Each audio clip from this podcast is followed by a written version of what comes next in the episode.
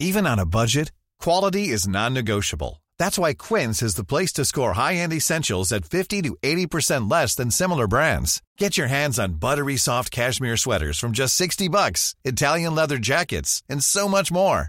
And the best part about Quince, they exclusively partner with factories committed to safe, ethical, and responsible manufacturing. Elevate your style without the elevated price tag with Quince. Go to quince.com slash upgrade for free shipping and 365-day returns. Heraldo Radio, con la H que sí suena y ahora también se escucha.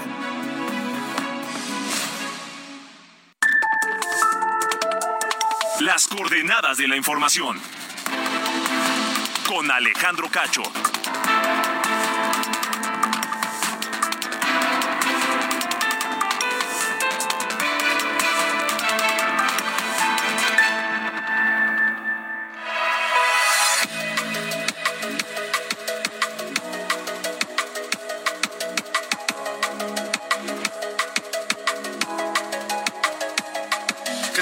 Noches. Son las ocho en punto. Ocho de la noche, tiempo del centro de México. Tiempo de las coordenadas de la información a través de la cadena nacional de Heraldo Radio en toda la República Mexicana y también en los Estados Unidos a través de Now Media Radio.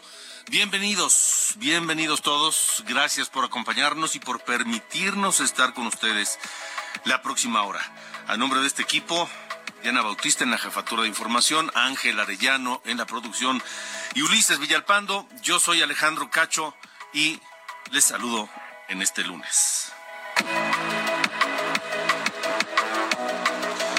Bueno, acabó la ruta 2023. Se llevaron a cabo las elecciones para gobernadores en Coahuila y en el Estado de México.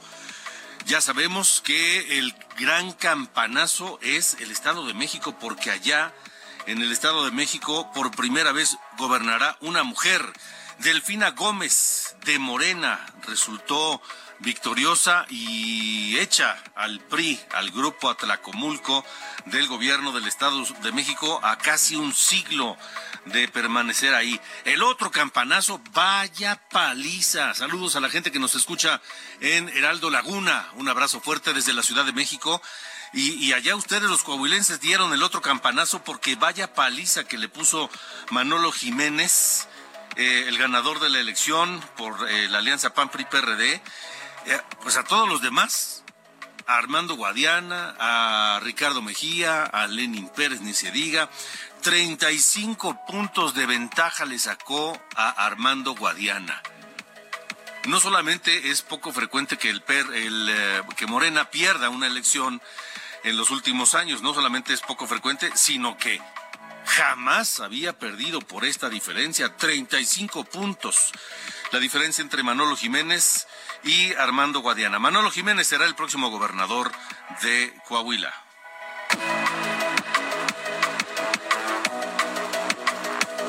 Esta noche en Heraldo Media Group, desde ayer, desde ayer durante la transmisión de la jornada electoral, iniciamos, dimos por concluida la ruta 2023 e iniciamos la ruta 2024 de cara en vista a las elecciones presidenciales del año que entra, junto con nueve gubernaturas, junto con todo el Congreso de la Unión, 128 senadores, 500 diputados federales, junto con 31 congresos locales y miles de presidencias municipales. Mucha actividad te habremos de tener en esta ruta 2024 que ya iniciamos esta noche. Y sobre este tema, déjenme decirles, en este momento, en este momento en Palacio Nacional se llevan a cabo reuniones, reuniones extraordinarias porque regularmente la agenda del presidente López Obrador termina temprano.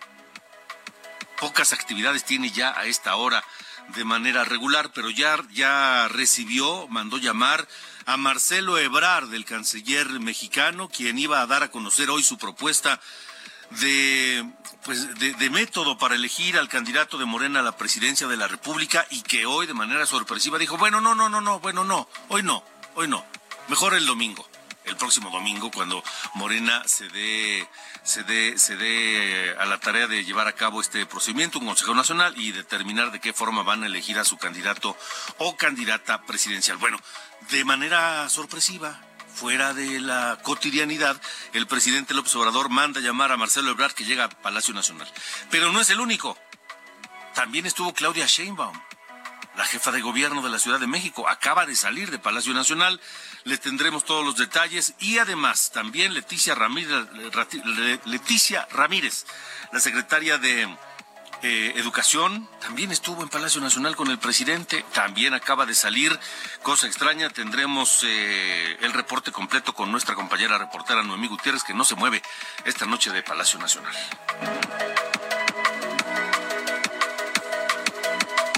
También sobre esta derrota en el Estado de México, eh, donde la alianza PRI-PAN-PRD pierde la gubernatura, mejor dicho, la elección para la gubernatura del Estado de México, platicaré con Jesús Zambrano, el presidente nacional del PRD, porque hoy PRI, PAN, PRD refrendaron su alianza de cara al 2024. ¿Sigue siendo una opción competitiva esta eh, alianza PRI, PAN, PRD? ¿Qué significa y cómo leen ellos? Claro, tal vez sea un poco pronto, pero ya deben haber sacado algunas lecturas, algunas conclusiones de la derrota en el Estado de México. Lo estaré platicando con Jesús Zambrano, el presidente del PRD.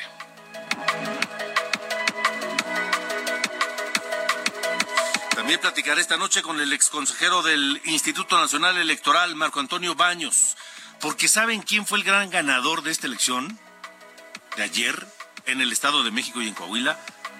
El INE, el Instituto Nacional Electoral, al que el presidente ha querido maniatar, desmantelar, controlar y que por fortuna la Corte se ha opuesto a ello, de hecho tiene pendiente la resolución sobre la, segunda parte del plan B electoral de López Obrador y que todo parece indicar que lo van a echar abajo, pero bueno, más allá de eso, el INE, el Instituto Nacional Electoral, volvió a cumplir con su cometido de manera impecable, profesional, dos elecciones, una en el Estado de México que gana Morena. Y claramente la ganó. Y otra en Coahuila que gana la alianza de PRI-PAN-PRD de manera contundente. Las dos elecciones en paz, las dos elecciones legítimas, sin cuestionamientos importantes. Otra vez el Instituto Nacional Electoral vuelve a demostrar su capacidad, vuelve a demostrar su pulcritud, en fin, lo estaremos platicando con Marco Antonio Baños. Y bueno, ya que hablamos de carreras hacia el poder en los Estados Unidos, levantan la mano. ¿Quién es? Ni más ni menos que Mike Pence, quien fuera vicepresidente en el gobierno de Donald Trump, ahora le va a disputar la candidatura republicana para la Casa Blanca. Lo estaremos platicando esta noche con el doctor Fausto Pretelín, analista internacional.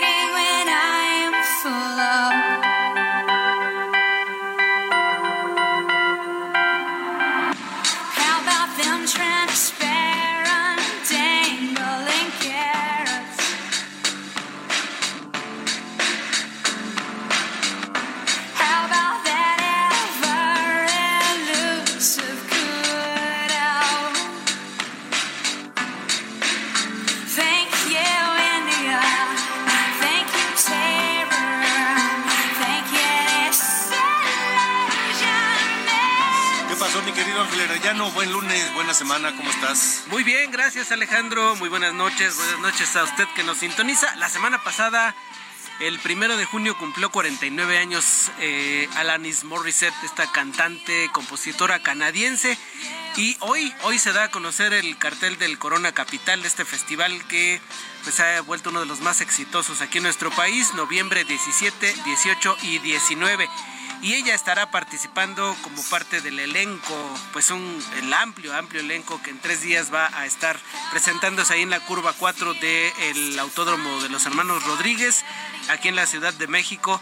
También va a estar eh, The Black Keys, eh, The Cure, The Chemical Brothers, Brothers, Pet Shop Boys, pero son muchísimas bandas, así que si usted quiere conocerlas todas, www.coronacapital.com.mx y esta noche vamos a estar dando un brevísimo, brevísimo repaso por algunos de los grupos que van a estar presentes el próximo mes de noviembre ahí en el autódromo en el Corona Capital, Alejandro. Correcto, bueno, atentos entonces, mi querido Ángel. Así es, arrancamos esta noche De, música con Alanis Morissette. Me parece muy bien. Gracias. Gracias.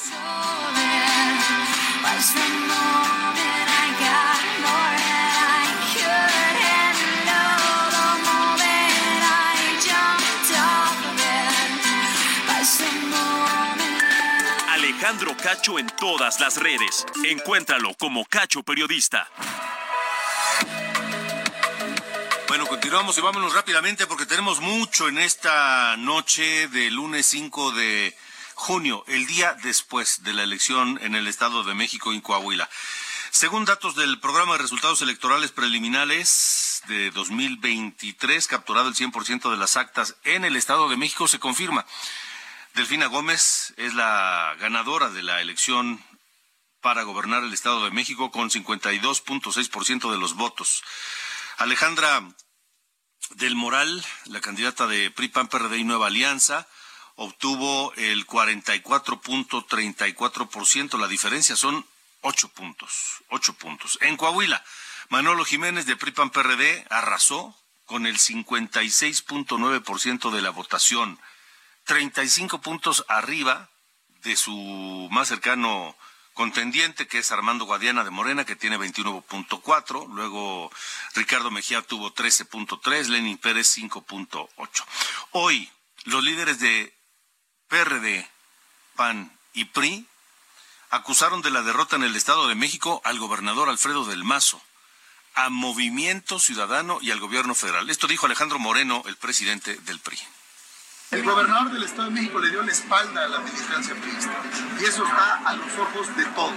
No pueden construir otra narrativa. Jamás nosotros pedimos que se violentara la ley, pero hay que tener dignidad, hay que tener carácter y hay que decirlo como es. Hay que ser echados para adelante.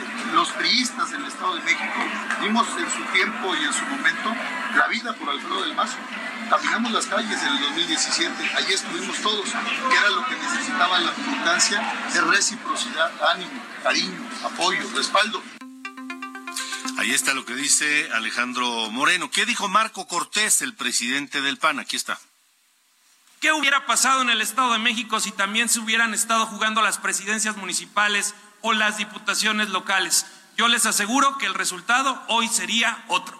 ¿Qué hubiese ocurrido? De hecho, y el partido de MC no le hubiera hecho el trabajo sucio a Morena y se hubiera sumado en la coalición del Estado de México. Hoy seguramente el resultado sería otro. Pero como dicen, el hubiera no existe. Mi querido Jesús Zambrano, ¿cómo estás, presidente del PRD? Estimado Alejandro, a tus órdenes, como siempre. Buenas noches. El, el hubiera no existe. Tú me lo comentaste en la mañana. ¿Tú también consideras que Alfredo del Mazo pues traicionó a su candidata y a la alianza va por el Estado de México.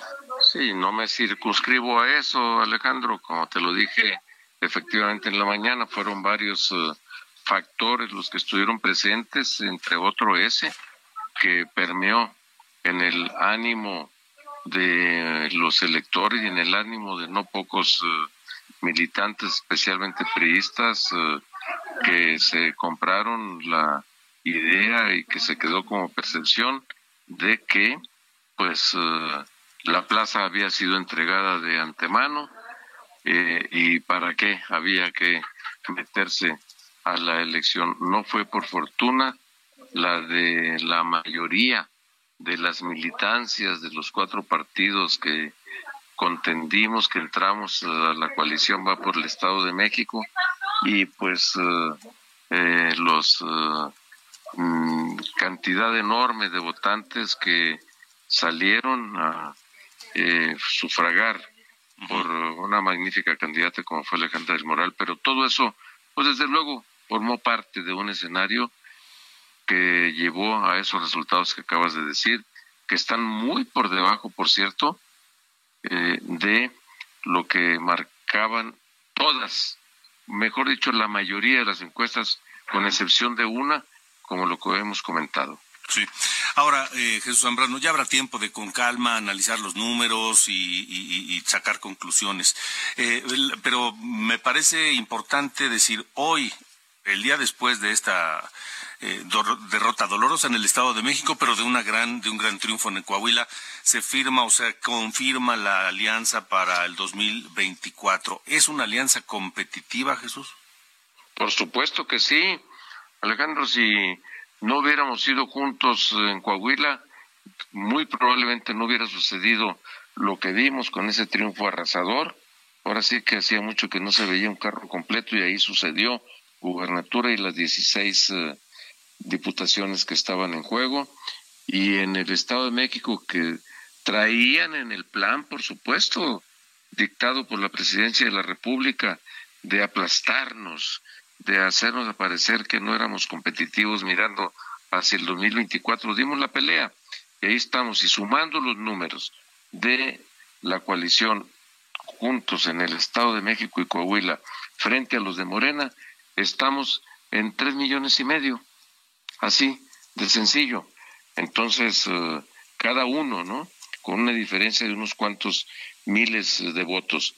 Quiere decir que mirando hacia el 2024, hay, como se dice, tiro, pues eh, eh, esperando además que hagamos el trabajo, por una parte, de que entusiasmemos, de que logremos ganarnos la confianza de esa parte mayoritaria de la sociedad que en el Estado de México no salió a votar, que lo haga y que también, pues, eh, los propios electores terminen asumiendo su propia responsabilidad, Aquí no es solo un asunto de partidos políticos, sino de qué están esperando que suceda por parte de los ciudadanos.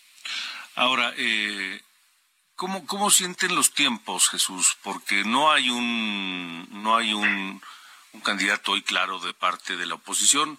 De hecho, hay, hay varios, ¿no? También del otro lado, el partido oficial tiene varios, pero están mucho más perfilados, este, y han trabajado ya en esto.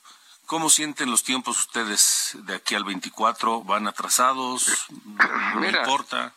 Alejandro, no, no es que no importe el tiempo, sí, eh, sí importa, por supuesto, que reconocerlo. Aquellos se han estado moviendo por obra y gracia del que los destapó en su momento el presidente de la República y que ilegalmente han estado usando recursos públicos y moviéndose, haciendo campañas eh, al amparo de la voz y del manto presidencial.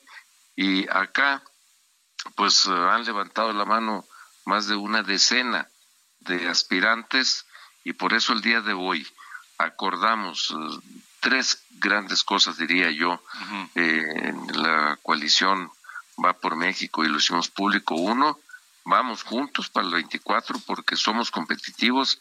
Dos, vamos a eh, seleccionar la mejor candidatura de la mano de la sociedad civil. Empezaremos a dialogar ya en los próximos días, próximas horas y tres, para dentro de tres semanas, el 26 de junio, eh, estaremos ya saliendo a anunciar un eh, método eh, mediante el cual elegiremos la mejor candidatura para el menor tiempo posible tener una que resulta de un método democrático abierto y participativo, no de ningún dedazo ni de un acuerdo entre cúpulas partidistas. Eh, entonces, ¿eso sería el día 26? Así es, el 26 daremos el anuncio de con qué método iríamos y de aquí a ese entonces estaremos dialogando con diversas organizaciones y liderazgos eh, ciudadanos que han que quieren ser partícipes eh, del diseño, del método y de la definición de la candidatura presidencial. De acuerdo, eh, Jesús. Entonces, bueno, estaremos eh, atentos. Eh, ¿Hay algún, bueno, ya lo dijo Marco Cortés, cualquiera de los que están hoy levantando la mano por Morena tiene cabida en la, en la, en la coalición opositora? No, no tendría cabida. No tendría, sí. No tendría cabida acá no andamos en la búsqueda de eh, ver a quién desperdician allá para ver cómo lo cachamos acá. Eso dejémoselo a MC, a Dante Delgado. Ese es otro factor, eh, Jesús, movimiento ciudadano. ¿Cerrada la posibilidad de que se sume con PAN PRI PRD? No, está abierta. De nosotros está abierta la puerta, esa posibilidad. Del lado de él es del lado de quien la está cerrando. Hoy anunció que no formaría parte de eso. Andaba por allá por Mérida, si no entendí mal, en Yucatán. Y él dijo, ni más que me voy a subir. Él le llamó, creo que Titanic, despectivamente, cuando ni siquiera barquita tiene, ¿no? Bueno, eh, el problema es que le haga el juego otra vez a Morena, ¿no? Que siga haciéndole el papel de Esquirol y que le siga haciendo el trabajo sucio a Morena como se lo hizo en estas últimas semanas en las elecciones de Coahuila y Estado de México. De acuerdo. Jesús, Jesús Zambrano, siempre agradecido contigo por tu tiempo para nosotros. Al contrario, gracias a ti y a ustedes. Muy buenas noches. Hasta luego, buenas noches. Jesús Zambrano, el presidente del Partido de la Revolución Democrática. ¿Qué va a pasar con Movimiento Ciudadano? Gran incógnita. Por lo pronto vamos contigo, Noemí Gutiérrez, porque hay otra gran incógnita de estas reuniones fuera, no sé si fuera de agenda, pero sí fuera de lo habitual en Palacio Nacional. Te escuchamos. Híjole, pues algo pasó con Noemí.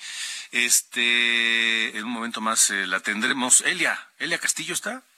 Pues vamos con Elia si la tenemos. Porque les decía que eh,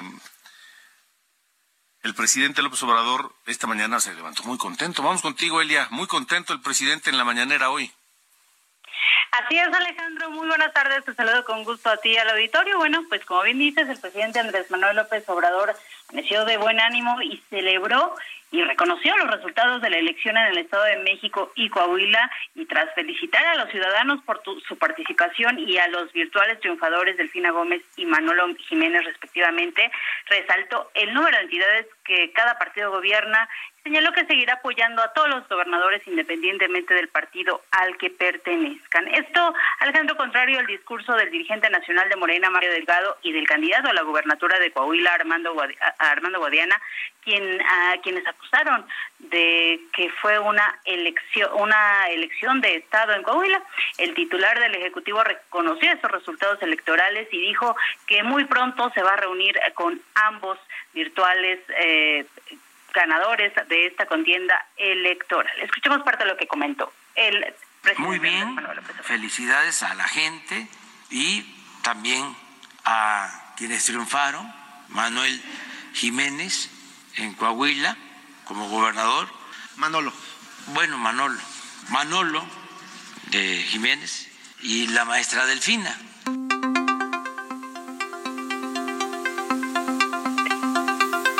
Adelante. Alejandro, eh, te comento que el presidente, bueno, pues destacó el perfil de la maestra Delfina Gómez, señaló como lo ha dicho en otros en otras ocasiones que es incorruptible y también reconoció eh, pues el, mensaje que dio la candidata de la Alianza Va por México Alejandra del Moral, quien, pues, eh, como vimos ayer, reconoció, salió a reconocer, a reconocer el triunfo de Delfina Gómez en esta elección. Este es el reporte que te tengo. Muy bien, muy bien. Gracias, Elia Castillo. Ya tenemos también lista la información que les eh, comentaba de estas reuniones fuera de lo habitual en Palacio Nacional, por lo menos con Marcelo Ebrard y con Claudia Sheinbaum. En un momento después de la pausa le vamos a informar de eso. Vámonos al, corte. No hay de otra, tenemos que hacer cortes. Escuchamos Always on My Mind de Pep Shop Boys. Un tema muy, muy muy discotequero, digamos, muy de antro. Always on my mind, Pet Shop Boys.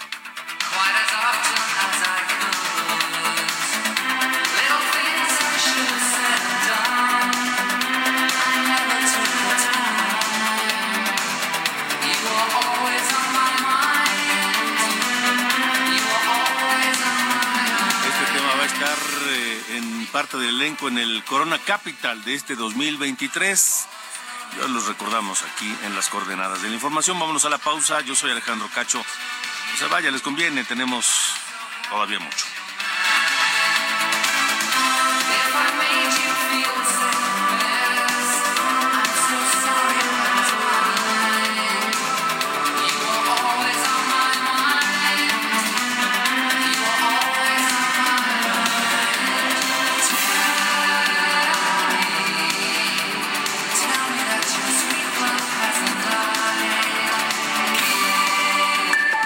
Alejandro Cacho en todas las redes. Encuéntralo como Cacho Periodista.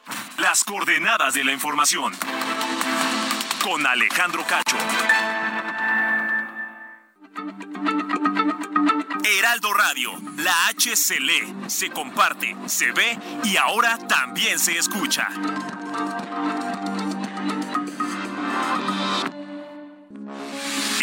Radio, con la H que sí suena y ahora también se escucha. Jewelry isn't a gift you give just once. It's a way to remind your loved one of a beautiful moment every time they see it. Blue Nile can help you find the gift that says how you feel and says it beautifully with expert guidance and a wide assortment of jewelry of the highest quality at the best price. Go to BlueNile.com and experience the convenience of shopping Blue Nile, the original online jeweler since 1999. That's BlueNile.com to find the perfect jewelry gift for any occasion. BlueNile.com.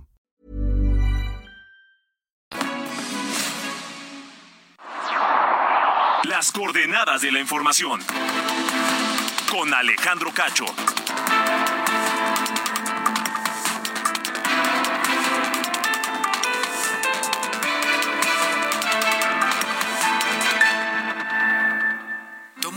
Y piensa en tu momento favorito. Esas vacaciones en familia, por ejemplo. Ahora piensa en las empresas y en los empleos que hay detrás. El de Juan que conduce autobuses. El de Mari que trabaja en el restaurante. Empresarios y colaboradores trabajamos para que a todos nos vaya mejor. CIRT, Radio y Televisión Mexicanas. Voz de las empresas. Consejo de la Comunicación.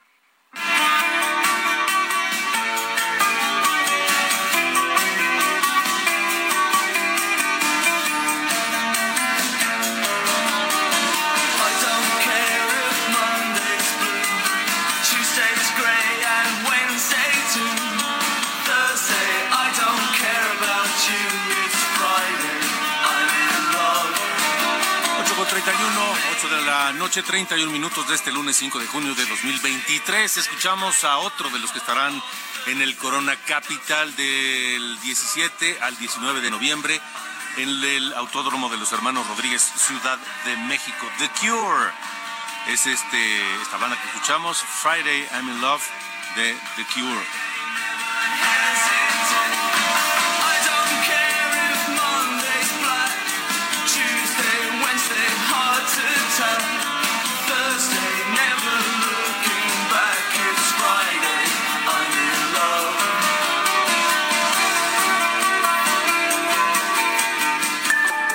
Alejandro Cacho en todas las redes. Encuéntralo como Cacho Periodista. Buenas noches, soy Diana Bautista y les saludo con el resumen de noticias. El coordinador de Movimiento Ciudadano, Dante Delgado, respondió a la Alianza Va por México que acusó al partido de la derrota en el Estado de México y rechazó una vez más que su partido se sume a la alianza para el proceso electoral de 2024 por no ir con ellos nos ofenden. Han fracasado una y otra vez y quieren que nosotros nos subamos al Titanic, lo puse como ejemplo la vez pasada. Nos quieren a nosotros de violinistas en su orquesta imaginaria. Tuvieron su oportunidad y fallaron. Y Morena va a perder porque le está fallando al pueblo de México. El presidente Andrés Manuel López Obrador insistió que él no va a poner al candidato de Morena a la presidencia de la República y se comprometió a que no habrá dedazo, mientras el Consejo Político de Morena convocó a sesión extraordinaria el próximo domingo 11 de junio. Entre los puntos que someterán a discusión es la propuesta para la selección del candidato presidencial.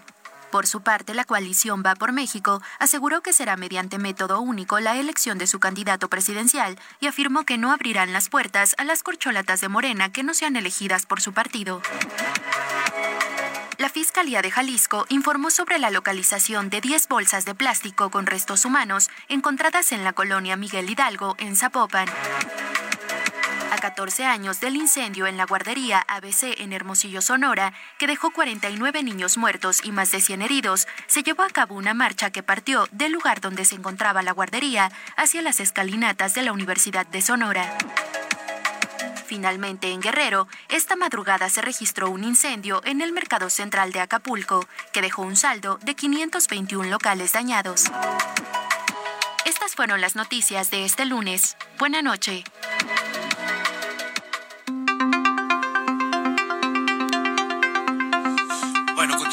Decía, de eh, lo que está ocurriendo esta noche en Palacio Nacional, estas reuniones, digamos, fuera de lo habitual fuera de los horarios habituales que maneja el presidente López Obrador, porque sabemos que por las tardes, tardes, noches ya es poca la actividad o nula la que tiene el presidente López Obrador.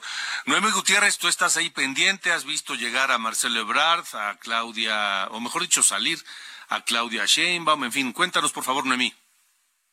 Hola Alejandro, muy buenas noches. Pues la tarde de este lunes pues fue de mucha información ya que se estaba indicando que el presidente Andrés Manuel López Obrador pues iba a reunir en privado con las corcholatas. Llegamos a Palacio Nacional a partir de las seis de la tarde. No vimos entrar al canciller Marcelo Ebrard, sin embargo, fuentes de la Secretaría de Relaciones Exteriores pues confirmaban que se encontraba en el recinto histórico. Después salió Claudia Sheinbaum, dijo que la reunión eh, había sido por el tema de salud, incluso dijo que las corcholatas no habían sido convocadas de la calle de Corregidora. Nos movimos hacia la calle de Moneda y ahí hace unos minutos pues vimos salir al presidente Andrés Manuel López Obrador y le preguntamos directamente de esta reunión de las corcholatas. Si gustas, vamos a escuchar qué es lo que nos dijo en exclusiva para ver algo. Sí, vengo aquí al, a Porrúa. ¿A Porrúa? un libro? Pues vengo a, a cenar. Ah, muy bien. Sí, a cenar. ¿Con quién cenará? Con este, compañera, compañero, amigo. Ya me voy. ¿Y cómo está usted, presidente? ¿Cómo está? Muy bien, muy bien, al 100.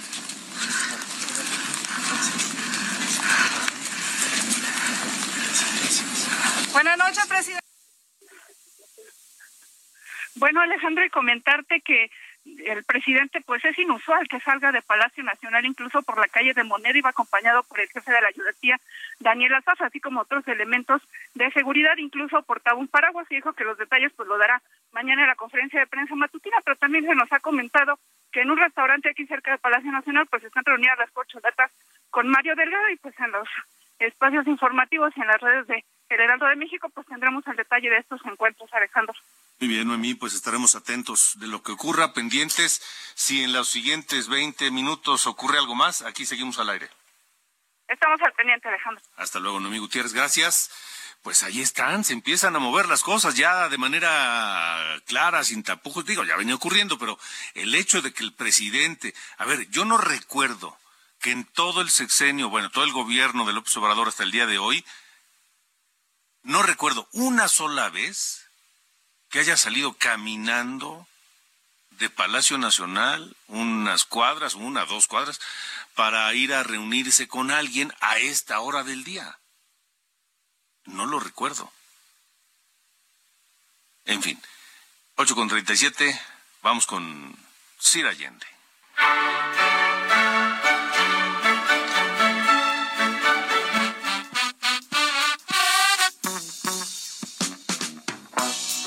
¿Qué pasa, Sir Allende? Buenas noches. ¿Cómo estamos, señor Cacho? Todo bien, buena noche también eh, para todos los que nos escuchan.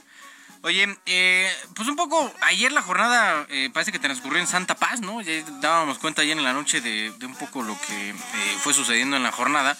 Pero pues, más allá de que no, no tuvimos, digamos, eventos de, de gran relevancia, sí me gustaría pues aquí comentar nada más unas cosas que pues, saltan, ¿no? De, de algunas incidencias que hubo en, la votación. Por ejemplo, está que el expresidente municipal de Cautitlán Izcalli, el caballero Ricardo Núñez Ayala, fue arrestado por eh, estar en propaganda en favor de Morena y, diferentes formatos. Ya ves que usan estos de nombre y cuánta cosa.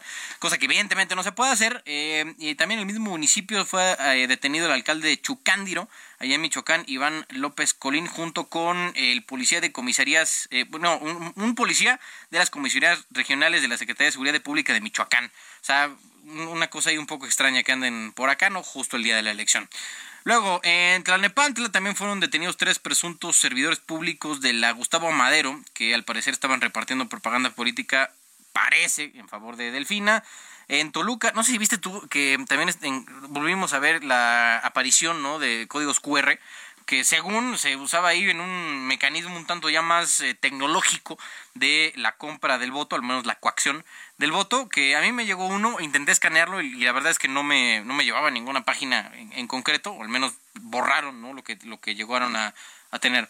Luego en Tecámac, dos mujeres se arrestaron que igual estaban acusadas de comprar votos en favor de Morena y Partido Verde.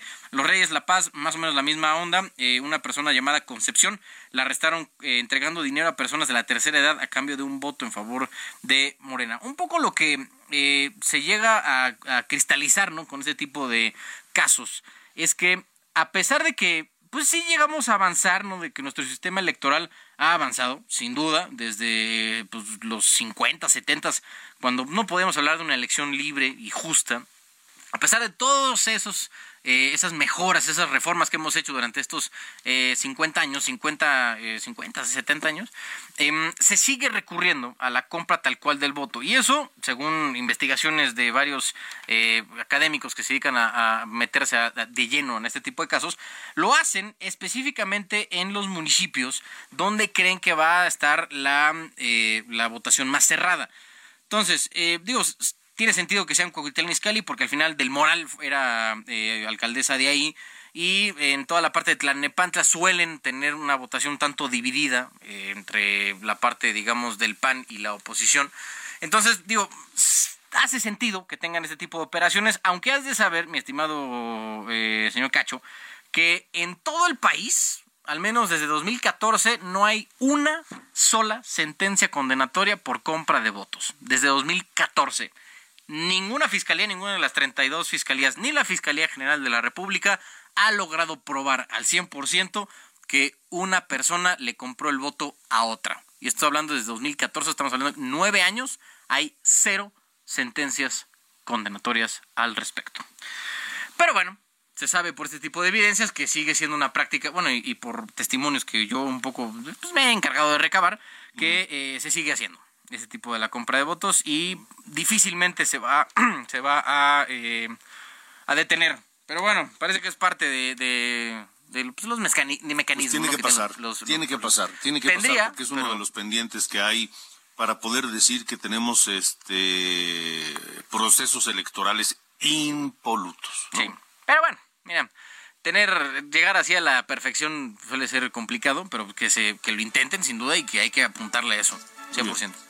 Gracias, señor. Bueno, fuerte abrazo. Igual.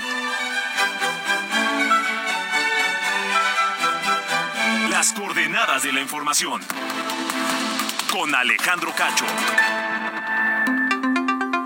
Continuamos, son las 8 con 41, tiempo del centro de México. Y decía yo que uno de los, el, el gran ganador, me parece, digo, más allá de los candidatos, del proceso de ayer, es el, el INE, el Instituto Nacional Electoral porque después de muchos meses, de, tal vez más de un año o más, de embates, de críticas, de obuses del presidente López Obrador desde la cúpula del poder, desde el poder legislativo, desde Morena, en fin, a pesar de todo eso y de los intentos por por, por, por acallar al INE, por controlarlo, por de, desmantelarlo, por tratar de desactivarlo como está, por ejemplo, hoy el INAI. El INE refrendó ayer lo que es. Es una institución.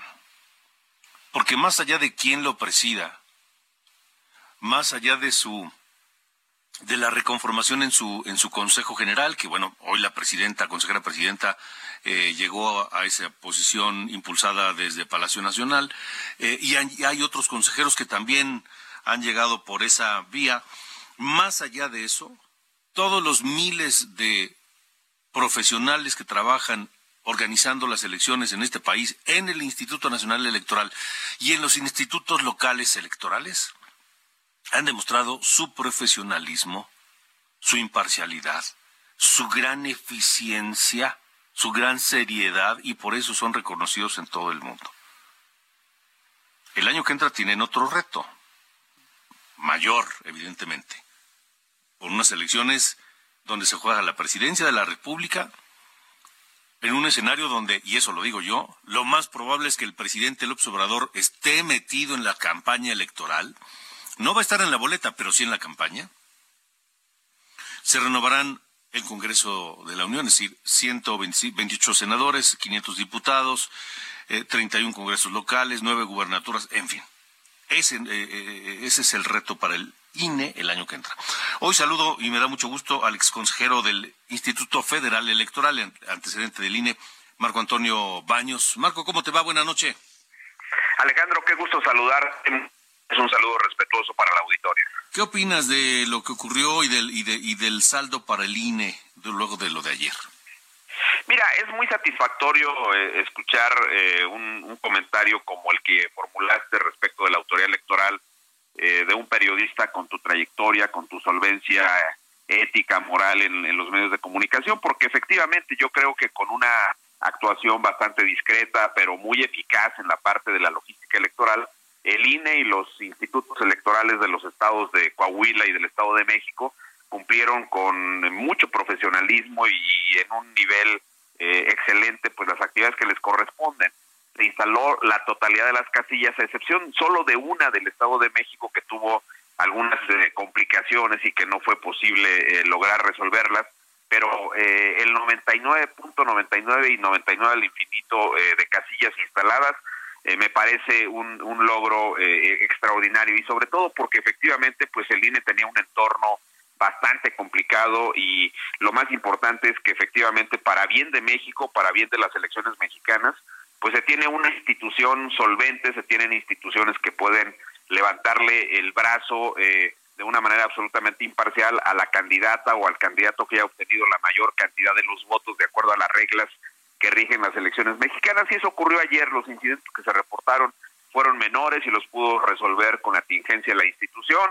Creo que los reportes que dio a conocer el INE, los que dio a conocer las autoridades estatales, eh, electorales estatales, pues fueron eh, muy indicativos de lo que lo que había ocurrido. Y ya pasando al mundo de las de las elecciones, pues este preámbulo de lo que será el 2024, pues está precedido de eh, un triunfo contundente en Coahuila por parte de del en este caso de la candidatura del PRI impulsada también con el apoyo del PRD y del PAN y de una eh, elección en la cual se pierde el bastión más importante para el PRI, también eh, obviamente para el PAN y para el PRD, como fue el Estado de México, con resultados eh, distintos, con porcentajes de triunfo diferentes a lo que decían las, las encuestas, más de 35 puntos de distancia entre el primero y el segundo lugar en Coahuila y solo 8 puntos de diferencia en el Estado de México pero de cualquier manera, pues con un triunfo legítimo donde estas dos candidaturas obtuvieron la mayor eh, cantidad de votos. Yo creo que la coalición eh, va por México, pues sí tendrá que replantear varias cosas. Escuché la entrevista que, que le hiciste a, el líder del PRD, pero me parece que pues hay varios datos que están en el ambiente. Esta coalición de Va por México se formó eh, a finales de, del 2020, en diciembre de 2020, y entre 2021, 2022 y ahora 2023 han postulado 23 candidaturas a, a, a las gubernaturas de los estados. De esas 23 eh, gubernaturas solamente han ganado 5, han perdido 18 y han ganado 5, que son concretamente la de Aguascalientes, la de Durango, la de Chihuahua, la de Querétaro y ahora la de Coahuila. Son las, las eh, gubernaturas que han podido ganar, tres del, del, del PAN y dos del PRI, pero las del PRI, este, que son Durango y el estado de Coahuila ahora, con, eh, digamos, eh, algunos matices, porque en el caso concreto de Durango fue un gobierno de coalición que se impulsó con el PAN, y ahora en el caso concreto de del estado de Coahuila, pues con una sí separación más clara en el desahogo de las campañas electorales por parte de Manolo Jiménez respecto de el PRI. Y obviamente, pues en el caso del Estado de México, eh, Alejandra del Moral no logró separarse en su totalidad del PRI y obviamente esa marca pesó en el desahogo de la campaña. Le afectó. sin duda. Entonces vamos a ver qué, qué, sucede, pero yo creo que es muy importante, muy relevante que tengamos autoridades electorales sólidas para que le levanten la mano al que gane conforme a las reglas que se tienen. Pues eh, me parece me parece una gran noticia, ¿no? Que, que el, INE refrenda lo que desde hace 30 años, más de 30 años, viene haciendo y viene haciendo de manera excelente, porque dígase lo que se diga, en ese periodo, desde la fundación del Instituto Federal Electoral y luego su transformación al INE y hasta hoy, hasta el día de hoy, no hay una sola elección que se haya demostrado que haya sido fraudulenta.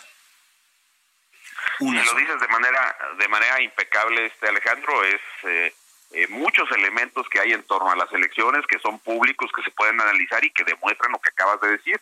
No hay forma de que una vez que los votos están depositados en las urnas, pues sean tergiversados, sean alterados por parte de ninguna autoridad electoral y al contrario es eh, eh, posible constatar cómo se ha respetado ese voto y vuelvo a insistir, es muy importante que en el preámbulo de la elección presidencial que se va a tener el próximo año y de una renovación de nueve gubernaturas también que incluyen seis de Morena, pues eso este eh, habla bien de que tenemos una institucionalidad eh, sólida, solvente y que con independencia de quien la integre, lo dijiste bien también, o sea, aquí lo menos importante son los nombres, lo importante es el trabajo que se hace para que las elecciones y los procesos electorales salgan bien y creo que es muy justo extender este reconocimiento al INE y a los institutos electorales de Coahuila y del Estado de México. De acuerdo, Marco, pues, eh, ¿qué, podemos esperar? ¿Existe todavía la la, la, la, posibilidad del plan B de esta segunda parte que está en la Corte para saber si, se, si, si, si prospera o no. Todo parece indicar que no, pero hasta que no ocurra no podemos este, decir otra cosa. Pero después del resultado de ayer, uno diría, ¿y para qué le mueves? ¿No? Pues sí, ¿para qué le mueves cuando tienes eh, encima un proceso electoral tan complejo como el que viene?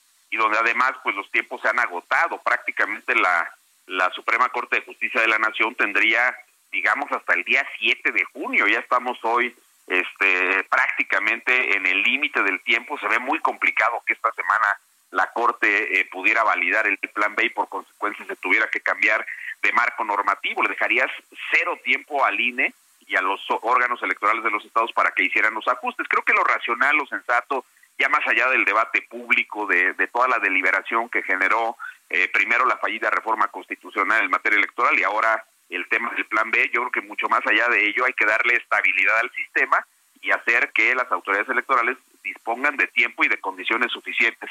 Implementar el plan B ahorita se vería, Alejandro, francamente cuesta arriba, porque de entrada no, no se tiene el tiempo necesario para hacer ya los ajustes. Si ya no se tenía en marzo, cuando se publicó el 2 de marzo en el periódico oficial de la Federación, el diario oficial de la Federación, estos ajustes, menos ahora que estamos este, ya eh, prácticamente en el arranque del proceso, pues esto tendría que ser el 7 de septiembre a más tardar, entonces ya no habría manera para ajustar todos esos cambios que, que implican no nada más modificaciones a la estructura eh, organizativa del INE, sino también a las normas eh, reglamentarias que emite el INE para poder regular las elecciones. Sería la verdad una locura este hacerlo así. Yo supongo que los ministros tienen claro eh, y que actuarán con absoluta racionalidad para mantener eh, el sistema este a salvo y no se metan estos cambios de último momento. Y es que uno de los argumentos, Marco, estamos platicando con el exconsejero electoral Marco Antonio Baños, uno de los argumentos, y tú lo sabes bien porque te tocó desde la época del IFE, que uno de los argumentos es que es muy caro organizar elecciones es muy caro, cuesta mucho dinero y podría ser más barato, etcétera. Y puede ser que sí. Puede ser que sí, habría que analizarlo. Por supuesto, siempre hay maneras de mejorar absolutamente todo, pero lo que no se dice es que tenemos un sistema electoral basado en dos cosas. En las eh, exigencias de que de, de aquellos que pierden las elecciones y, exigen cosas para tener mejores posibilidades de ganar en el futuro, incluyendo al hoy presidente de la República, que siendo candidato exigió muchas cosas que hoy están en vigor y ya no le gustan. Y sobre todo, nuestra ley electoral y nuestro sistema electoral está basado en la desconfianza. Todo mundo desconfía de todo mundo. Los partidos, entre ellos los candidatos, desconfían de la autoridad electoral, desconfían del gobierno, desconfían de todo. Y como desconfían de todo, han ido pidiendo, exigiendo cosas y que al implementarse, pues cuestan dinero, mucho dinero. Marco. Sí, lo dices con, con mucha precisión también. Eh, seguimos usando papel seguridad para imprimir las boletas electorales. Sobre la base de una fórmula química patentada por el Instituto Politécnico Nacional, otra institución revisa que el poli haga su tinta, nomás ve la paradoja, que el poli haga su tinta conforme a su propia fórmula este, química.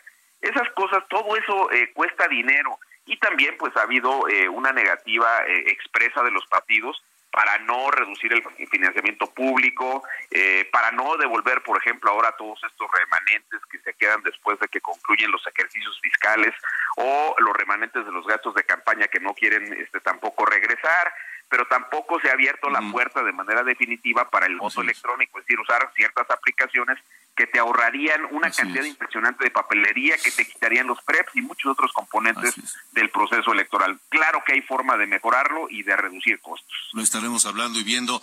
Eh, Marco, siempre es un gusto saludarte. Gracias por haber estado aquí. Al contrario, Alejandro, muchas gracias. Un saludo para todas y todos. Igualmente, el ex, consejero electoral Marco Antonio Baño. Nos vamos. The Black Keys es esto que escuchamos. Lonely Boy, otro de los que estarán en el Corona Capital del 17 al 19, 17, 18 y 19 de noviembre. Autódromo Hermanos Rodríguez. Nos vamos. Pasen buena noche. Hasta mañana.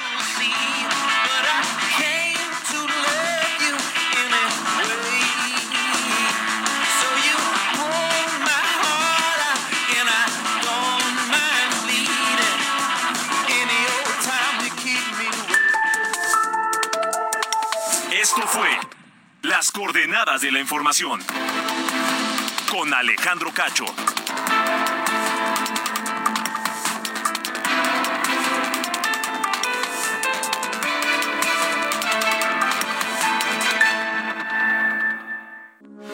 Heraldo Radio, con la H que sí suena y ahora también se escucha.